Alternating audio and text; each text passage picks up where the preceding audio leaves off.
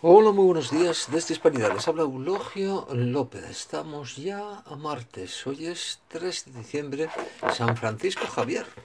Santo muy importante, fiesta en Navarra. De, de 2019 y estamos viviendo y tenemos 10 días más por delante, no sé si podremos soportarlo, la grandísima estafa de la conferencia del cambio climático. Yo ayer la verdad es que me divertí mucho porque veía a una locutora con el cerebro lavado eh, absolutamente eh, eh, drogada por el, el, apocalipsis climático que se nos viene encima, entrevistando a un científico, o sea, a un profe de una universidad del Mediterráneo, y diciendo, y, y, estaba descontenta, se la veía descontenta porque el buen profe no ponía toda la carne en el asador, no estaba a punto de perecer dominado por la neurosis climática que se nos viene encima, ¿no?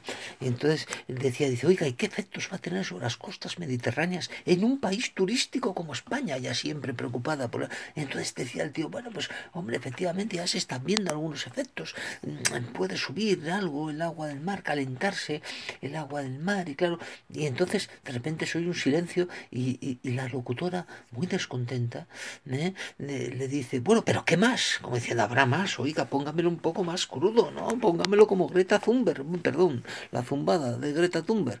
De, no, no, no, no. Dice, es que sí, sí, ya, los efectos están viendo, pero hombre, más, más, cuénteme más. Dígame que va a haber olas de, de 10 metros que van a negar la costa. Y luego ya la guinda, cuando dice, oiga, ¿y qué va a pasar con las estaciones de esquí? Y el pobre profe ya no sabía decir qué, qué, qué pasará con las estaciones de esquí. Dice, pues claro, con el calentón global que tenemos y sobre todo el calentón mental que tenía la buena locutora, pues aquello iba a acabar, yo que sé dónde iba a acabar, vamos, o sea, que íbamos a cerrar Candanchú, Formigal, Sierra Nevada, Navacerrada, donde que no pasaría nada porque nunca hay nieve, etcétera, etcétera, etcétera, o sea, una cosa, una cosa tremenda. Y entonces el buen hombre, para no decir que lo que tenían que hacer era cañones de nieve, o sea, nevadera, eh, laderas, eh, neveras gigantes que sacaran nieve para poder, que la gente pueda seguir esquiando, pues decía, hombre, tendrán que eh, entrar en un proceso de transformación, dice, mm, muy mal, muy mal. Nuestro profe tenía que haber dicho que nos vamos a morir todos producto de una ola que va a venir desde África y que va a negar toda España hasta los Pirineos. Entonces sí, entonces nuestra locutora se habría sentido, dice, caramba, qué, qué, feliz soy, qué feliz soy. Por fin he descubierto el calentón global. Y a ello se añade el estafador, porque es un, un estafador, eh, como no hemos tenido otro mucho tiempo, vamos, está superando a Zapatero, don Pedro Sánchez, diciendo que solo un puñado, un puñado de fanáticos negacionistas, como las memes que corren por internet, ¿no? Con hombres de Neandertal in, increpando a Greta Thunberg. Dice, eh, solo niegan esta, eh, vamos, lo que se nos viene encima, no sé cómo explicarles, el tsunami global. Entre ese puñado de fanáticos están los dirigentes de los siguientes países. En la misma Europa, dice el señor Macron y la señora Merkel, que al parecer no han considerado, no han considerado conveniente aparecer por aquí. Eh, los presidentes y máximos mandatarios de, atención, Estados Unidos, China, India, Brasil, Rusia. ¿eh?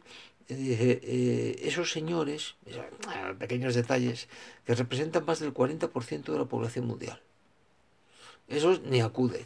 O sea, pasan olímpicamente de la gran estafa global, porque más que eh, la, el, clima y más que el calentamiento global, estamos hablando de calentón global y, atención, de estafa global. Pero ojo, las consecuencias sí son reales, las consecuencias de la cumbre, digo, no del cambio climático. Las consecuencias son, pues lo hemos dicho muchas veces, primero, en hispanidad son dos los objetivos. No tener hijos, punto número uno.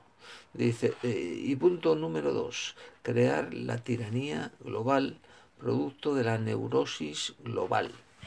Ojo que esto es importante. ¿eh?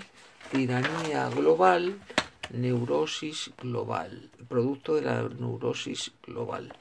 Y, y, la tiranía global consiste en no tener hijos, prohibir a la gente reproducirse, sí, sí, sí, reproducirse. La presión es tanto que como el hombre es el depredador, dice mejor no tengo hijos.